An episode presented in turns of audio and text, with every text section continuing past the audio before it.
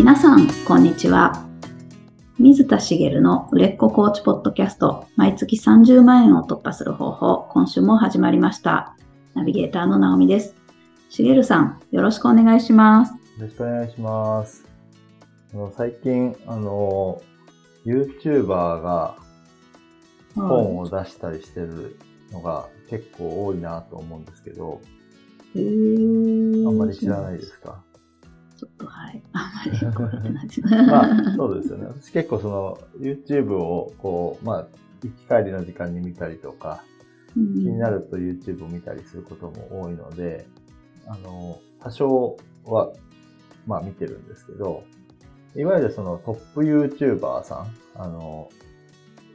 う本当に何百万人も登録者がいてみたいな方も多分本出してると思うんですけど、うん私が見る人で言うと、その登山系 YouTuber と言われるような人とか、あとはそへの、ー。子育て系、子供のこう成長なんかをこう、日々アップしてるような人なんかでも、だから登録登録者数としては、その何百万人は全然いかなくて、何十万とか、まあ何十万もいれば相当すごいと思うんですけど、それぐらいの人たち、10万、20万ぐらいの人たちでも、その本を出し、最近出したりしてるんですね。へーで、本を出しますみたいな話を、もう、こう、動画にアップされてたりするんですけど、うん結構その、出版社側が必死なんだなっていうのを感じてですね。おー、そういうことか。はい。あの、まあ、YouTuber で、まあ、売れてる人はね、また別だと思うんですけど、まあ、その、とある市場で、ちょっとだけ認知度のあるぐらいの人なわけですよ。まあ、まあ、トップ YouTuber になるとほぼ芸能人に近い感じもあるんですけど、テレビにも出たりするので、でそういう、その、ニッチな市場で、あの、登山の市場でとか、あの、まあ、子育て市場で、ニッチという割には大きな市場ですけど、両方とも。そういうところでの、しかも一部の人しか知らないような人なわけですよ。だからまあ、一般人の方がまだ近いような感じではあるんですけど、うんそういう人に、こう、本を出しませんかって出版社側がアプローチをするってことですよね。あーはい。っていう、やっぱりそういう形みたいなんですよ。で、そうすると、まあ、YouTuber 側が本を出すか出さないかっていうのを自分で決断することになると思うんですけど、じゃあなんで出すのかっていう話ですよね。へーはい。本の売り上げで収入が上がるなんて、相当売れないと無理だと思うんですよ。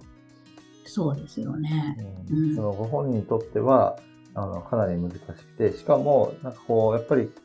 単純に、じゃあ本出すから全部バックアップしますねっていう体制にはならないっぽくて、自分で広告を打たなきゃいけないとか、いろいろ条件があるみたいなんですよね。そういう人たちって。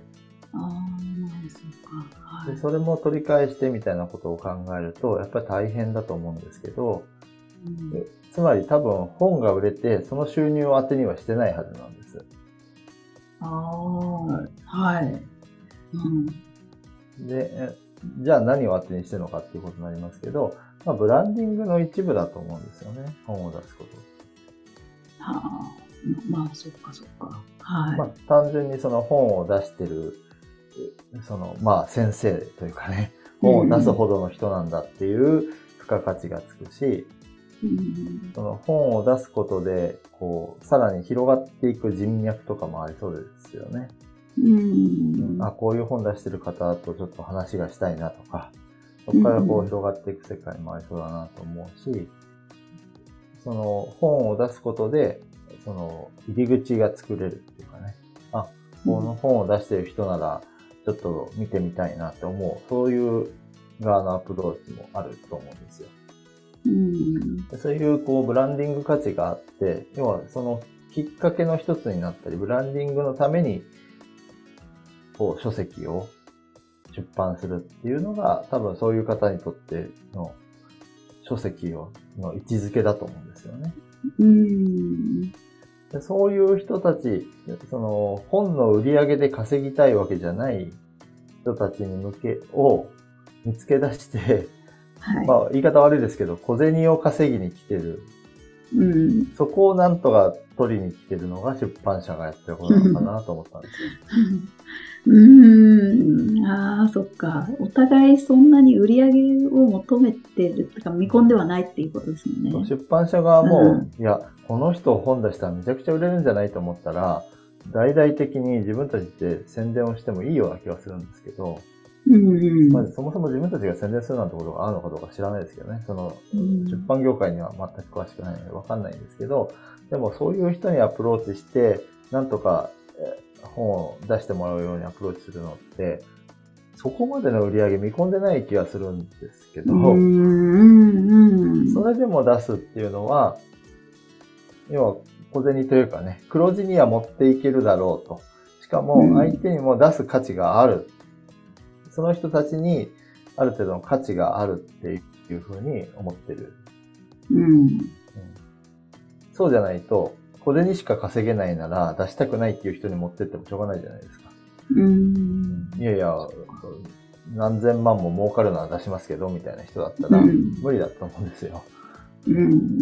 本人はそれほどその売れること自体は、まあ望んではいるでしょうけど、その売り上げ自体をものすごく望んでるわけじゃないところに、うまいことアプローチをして、なんとかこう、ね、あの、出版社としても売り上げが上がるように頑張ってるのかなと、こう、出版物が売れなくなってるこの世の中で、うん。あの、頑張ってる感じがしてですね。何しろ、YouTuber なんて、出版業界からすると本来、まあ、ちょっとね、あの、読み物じゃない世界で頑張ってる人たちじゃないですか。うん。むしろ映像で見せるって、ある意味、あの、大きく撮るとライバルなはずなんですよ。はい。ですけど、そこに対して、こうは、活路を見出そうとしてる、結構、厳しいところで頑張ってる感じがしてですね。あそうか。はい。伝わってきますね。まあでもそういうところでも、こう、なんとかそういう市場があるなってとこ見つけてくるのはすごいなと思いますけど、うん。こうもう絞り出してる感は、こう、なんていうのかな。自分たちもまだまだ探せばあるんじゃないかな、みたいな。ああ、そっかそっか。そう、前回お話ししましたけど、新しいこう集客動線みたいなところで言うと、まだまだ自分たちもできることがあるんじゃないかなと思いました。うん。ああ、なるほど。本当ですね。でそういうことで言うと、前回お話ししたのも、まあそういう今までにない動線を作ろうっていう話ではあるんですけど、その中で、その、例えば企業を相手にすることもありますよね、みたいな話をちょっとしたと思うんですけど、はい。要はその企業、つまり法人を相手にコーチング契約を取るっていうことって今まで話したことがないと思うので、あちょっとそういう、はいその、その注意点というか、あの、うんおまあいいこと悪いことがあると思うので、その辺をお話ししようかなと思います。ああ、法人向けですね。はい。お願いします。で、えっと、実際その私はその、まあ法人を持ってる方と契約したことはありますけど、そのうん法人の、例えば社員向けにやってくれとか、そういう経験はないので、あの、私の、あの、知り合いから聞いた話も含めて、私の経験則で考えられることも含めて、今日はお話をしますけれども、はい。まあ、法人相手の場合、いいことって、もうんう、毎年繰り返し契約してくれるってことがよくあるってことなんですよね。要は、うんサブスクのメリットと同じというか、要要は一、回契約することで、こう、繰り返し繰り返し継続、何年も継続していくことがある。うん。私の知り合いの、あの、まあ、コーチングもされている、セミナー講師をされている方なんかは、結構、その、新入社員研修なんかも担当されたりしていて、あの新入社員研修っていうと、新入社員がいる限り毎年、あの、必要なわけですけど、うん。その方にお願いしたいと思われ続ければ毎年やれるわけですよ。うん。うん。うん、でそれってすごくその、なんていうか、集客をしなくていいよいいっていう部分で、とてもいいですよね。うん。で一番のメリットはそこかなと思うんですけど、まあ、あとは前回お伝えしたように、こう、一つの契約で、まあ、収入が全然違いますよね。個人と法人とでは。うん個人で100万出すっていうと大変ですけど、法人だったらそのコーチングだととしても100万なんて安い契約になると思うので、うん。その辺は、あの、収入が全然違うっていうのが、すごい大きなメリットだなと。だからビジネス的にはメリットが大きいんですけど、まあうん気をつけなきゃいけない点も意外と多いなと思うので、その辺をお話していきたいなと思うんですけど、はい。個人と法人の一番の違いって何だと思います？えーまず人数。人数。うん、人数そうですよね。うん。個人と法人の一番の違い。まあ、直接契約じゃないから、お客さんが、なんか、自分と全然関わりのない人だったりする？初めての。そうですね。うんあまさにそこです。要はその契約者は会社なので、うん。あの、コーチングを受ける人が誰かって知らずに契約することになるんですよ。そうですよね。うん。そう。これが一番大きくて、あの、相手もそうなんですよね。受ける側の社員さんも、そのコーチングを受ける。まあ、社員さんとは限らないんですよね。例えば前回お話しした、その婚活コーチが婚活サービスを提供している企業と組んだ場合は、そのクライアントさんが相手になることもあると思うんですけど、うん。だから社員とは限らないんですけど、法人と契約するときって、その会社と契約をするので、実際にコーチングやそれに類するものを受ける人うん。のことを知らないし、受ける側の人もそんなことをするとは思ってないケースが多いんです。うん。そうすると、どこに 問題が生まれるかっていうと、まあ、その、自分でコーチングを受けようとす契約する人って、特に大金を払うわけですから、やる気はもう元からあるんですよ。うん。もちろん壁にぶつかっていろんな苦労もししたりするので、その、やる気が常に満タンで満たされて前進していくわけではないですけど、もともと自分のために頑張ろうっていう気のある人たちなんですけど、法人契約の場合、やる気がない人がたくさんいるんですよね。はい。ここは難しいところで、だからそれは法人を選ばなきゃいけないっていうところもあるし、うんコーチングの価値って結局本人が頑張って初めて生まれるものだと思うんですよ。はい。うん。ね、本人が頑張らなければ、名コーチでも何もできないわけなので、うん。やる気がない人にいくらコーチングしても何の変化が起こらない。そうすると、会社からすると、コーチが何やってんだみたいになりかねない。はい。だから、やる気を起こさせる仕掛けを自分で作るか、うん。やる気があるということがわかるような法人と組むしかないってことになる。んそこが大変ってことですね。でやる気があるのがわかるっていうと、その、例えば本気で結婚したいのに結婚できない人たちが集まってるところだと、結婚に向けてのやる気はあるので、コーチングも結構真剣に受けてくる可能性あると思います。うん。ただ、新入社員に向けてコーチングしてくれとか、中間管理職に向けてコーチングしてくれみたいな、社員コーチング、社員に対してコーチングする場合って、まあ基本的にコーチングに対するやる気は望めない、もともとは望めないですよね。うん。はい。で、まあ、その対策の一つとしては、上昇志向の強いエリート向けにコーチングしてくれっていうところだったらいいかもしれないですよね。うん結構、そのコーチングって、これは聞いた話ですけど、日本だと、その、ダメな人につけたがるというか、ああ。はい。だけど、アメリカとか、まあ、ヨーロッパはどうなのかわかんないですけど、アメリカの方に聞いた話だと、うんアメリカの企業はもう、その、トップの人にコーチをつける。へー要はその人を伸ばしていった方がいいじゃないですか。うんトップ営業マンにコーチをつけるとか。あそうすると、その人のメンタルもいい、あの、トップだって落ち込むこともあるし、大変なこともあるけど、その人にコーチをつけることで会社の売り上げがどんどん上がっていく。ーうん。だから、コーチがついてる人は優秀な人だとかね、いうような認識があるけど、日本だと、えともすると逆になりかねない。コーチがついてるなんて答え、大丈夫、誰も知られないからとか。うんうん ね。まあまあ、そんなやり方をするところはあんまないと思いますけど、でも、その要はやる気ない人にコーチングを受けさせて何とかしたい、モチベーションを上げたいみたいな経営者だと、結構その、コーチ側が苦労する結果になりそうだな。あやる気を起こさせる仕掛けを作れると思うんだったらいいですけど、まあその分大変にはなりますよっていうことですね。ーうん。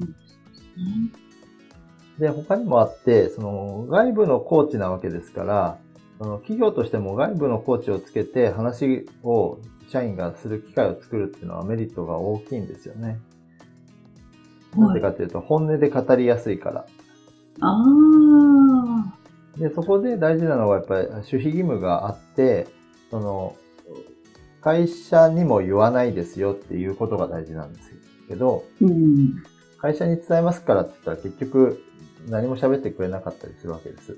うんその自分のことだったらあの言うでしょうけど、いや、会社はこういう状態にあって、えそれを何とかしたいんだけど、あの、その狭間に立って苦しいんですみたいな話ってしづらいじゃないですか。例えばですよはい。うんうん。で、そういった、その、なんていうのかな、会社の課題抽出し、抽出をして、改革をしたいっていう時に、あの、コーチの存在があってもいいとは私は思うんですけど、でもその課題をオープンにしづらいんですよ。だからそういうことを求める会社の人が、その、課題を抽出したいからみんなにコーチングしてくれみたいなことだと、あんまりいい結果は生まないなと思うんですよね。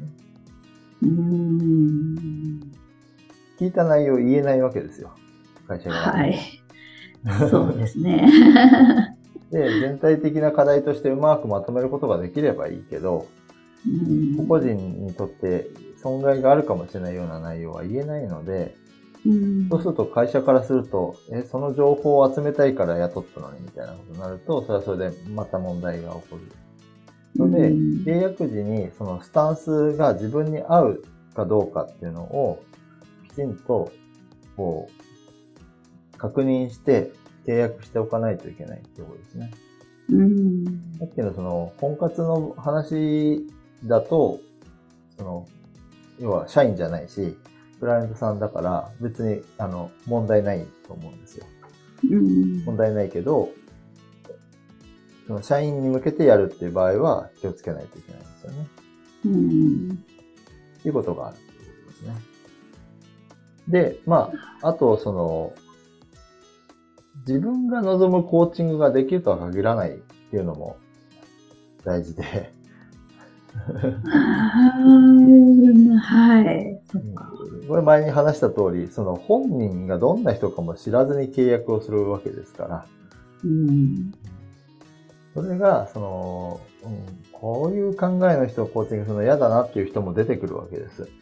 ああ、そうですよね。うん社員だったらもちろんやる気がないし、コーチングなんか受けたくないんだけどって最初から言ってくる人もいるって、えー実際にあの、経験してる知り合いに聞いたことありますけど、まあひどいもんだっていう言いますようね。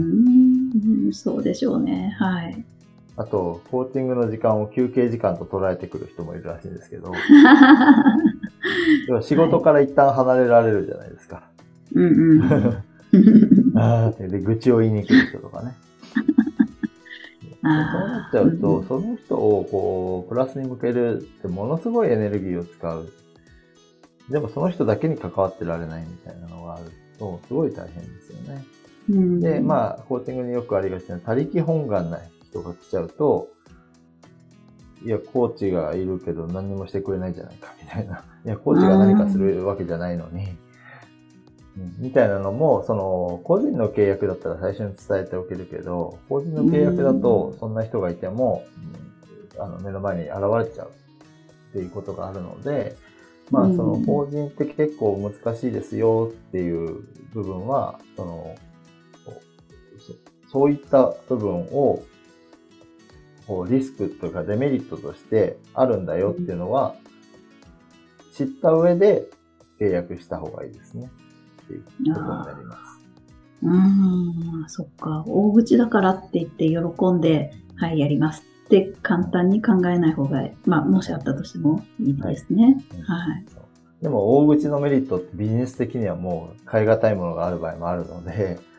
それでも、まあ、あの、ある程度妥協があったとしても、まあ、この会社だったらやってもいいかなみたいなのだったら、まあ、やっていいと思うんですよね。うん。で、その場合に、その、じゃあ、そういう会社を求めて法人契約を取りたいと思ったときに、そう自分が思っても、じゃあ、個人じゃないので、誰にアプローチするのかっていう話が出てくるんです。はい。それこそ、そうですよね。はい。で、えっと、法人であっても、あの、ターゲット設定はちゃんとしなくちゃいけないという方、法人こそしなきゃいけないんですけど、はい。一人に絞ってくださいっていうのは法人でも同じなんです。たった一つの企業に向けてアプローチをするのが良くて、うん、で、ここをしっかりしないと、誰に対してやるんだってことに結局なっちゃうんですよ。はい。で、えっと、それで、こう、昔、あの、法人契約を取りたいんですっていう地方に住まわれている方が、あの、クライアントさんにいたんですけど、うん、で、じゃあ一人に絞りましょうねって言った時に、その方自信満々に、あの、もうターゲットは完璧に絞れてますっていうふうにお話をされて、いろいろ見せていただいたんですね。で、それが、うんと、こういう課題を抱える、うこういう地域の、まあその、いわゆる地方の、うん、中小企業に向けてやりたいみたいなことをいろんな項目並べて出したんですけど、うんうん、まあ何も考えたことない人からすると、まあある程度、まあ確かにこう、ターゲットのイメージは湧くなっていう感じだったんですけど、うん、まあ中小企業といった時点で絞れてないなと思ったわけですよ。おー、はい。中小企業って何人社員がいる会社のことだと思います？うん。まあ、幅ありますよね。中小、小さければ数人、10人未満だって小さい。うんうん中くらいだと、どうだろう、100人、200人。うん、わかんないですね。ですよね。いや、まさにその通りで、はい、社員3人の会社と社員100人の会社に、うん、こうが同じなわけがないじゃないですか。うんうん、だけど、そこも明確になってないです。ああ、そうか。何人ぐらいっていうのも、ものすごいアバウトで。うん。うん、絞れてないんですよ、結局。そうすると、うん、アプローチをしように、もう3人の会社と100人の会社ってやっぱり全然違いますよね。うん、3人だったらもう、どっちかというと個人単位の話になってくるけど、100人っていうとやっぱある程度組織だってるので、うん、あの、私が過去、あの、会社員時代に、あの、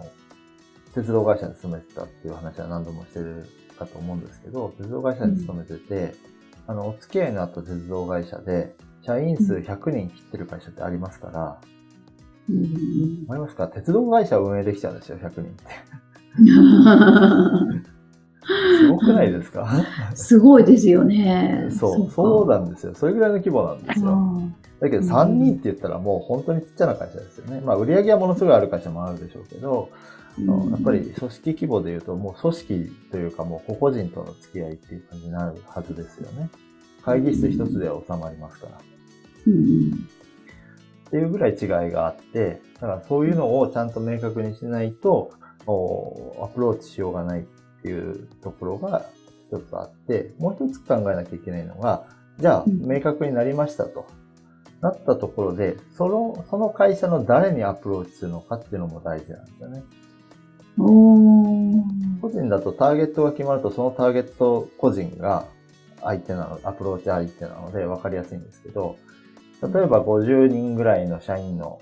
会社にアプローチしようとしたときに、その50人のうちの誰にアプローチすればいいですかっていうのを、また実は変わる話なんです。うん、で接点となる人が、例えば課長さんですみたいな、部長さんですみたいなことがあったとしても、50人ぐらいの会社だと決済権限は社長にしかないんですっていうと、結局、社長に、じゃあこれ社長に話してきますね、みたいになると、社長と会わないと結局決められなかったりするんですよ。うーん。はい。なので、結局アプローチするのは決済権限のある人、社長に話した方がいいですねってなるんですよね。うん。ある程度大きな規模、中小企業っても100人、200人いると、その、社長じゃない人もある程度の決済権限持ってるケースもあるので、であればそういう人でもいいかなと思うんですけど、うんで基本的にはその、決済権限のある上の方と直接話をするようにしていけば、例えば社長さんに気に入られて、あ、ぜひうちでやってくれって言われれば、それで済むんですけど、うんうん課長さんに話をすると、部長にあげて、その後、上の役員さんにあげて、うん社長さんにあげて、で、社長が、え？そんなのいらないよ。って言ったら、一発で終わるとかね、いうこともあるので、あの、時間の無駄なんですよね。うん。なので、そのアプローチする相手をお間違えないように。で、そういう人にアプローチする方法を取らなきゃいけない。おー社長さんが行くような場所、集まるような場所に行くのか、営業さんに出会うのかっていう話ですよね。うんうんうん営業さんから繋がっていっても大変なので、それはやめた方がいいですねっていう話になるんですけど。っていうように、その法人向けにしようとすると、気をつけなきゃいけないこととか、その、持っていき方も、こう個人とはかなり異なるので、うんああの、まあ、今日は、その、さらっとお話をしましたけど、法人向けにアプローチをしようとすると、もっといろんなことを考えなきゃいけないことも出てくると思うので、ぜひ、あの、そういったことを考えてから動くようにしてください。結構、契約が取れてから動くと、痛い目に遭うとか、はい。あと、その手前の最後にお話ししたように、あの、動いても全然契約が取れないとか、うんうん。ことになりかねないので、あの、法人を狙いたいっていう人が、まあ、場合によってはいらっしゃると思うんで、うんその法人に対するアプローチと、自分が実際そこでどういう立場でどういうことをしたいのかを明確にしておく。うんでそれが違ったらきっぱり断る。うんこうビジネス的に例えばうまくいったとしても自分がどんどん苦しくなることもあると思うんですよ。はいやる気のない人ばっかり、それしか来ない。コーチング。そこにやりがいを生み出す人もいると思うんですよ。100人やる気のない人が来て、まあ80人やる気を出させたって言ったらとんでもないコーチだと思うんですけどう、んそれはやりがいはありますよね。うんでもそこに自分がやりがいを見出せるかどうかだと思うんで、